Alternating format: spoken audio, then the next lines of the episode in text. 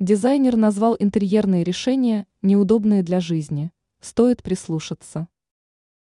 В погоне за модными и эффектными интерьерными решениями многие забывают о главном – функциональности и практичности. Рано или поздно, но эта ошибка напоминает о себе, из-за чего помещение становится не таким комфортным, уютным и удобным. Эксперт сетевого издания «Белновости» в области дизайна и интерьера Юлия Тычина рассказала, какие ошибки во время ремонта портят жизнь. Розетки и выключатели.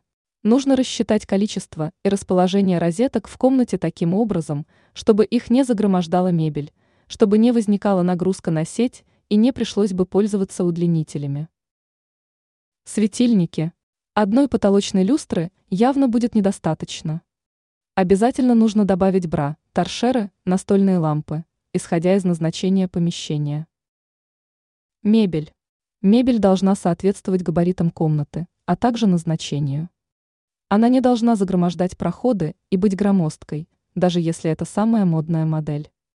В первую очередь она должна быть удобной. Хранение. Можно сказать, что это основа гармоничного интерьера.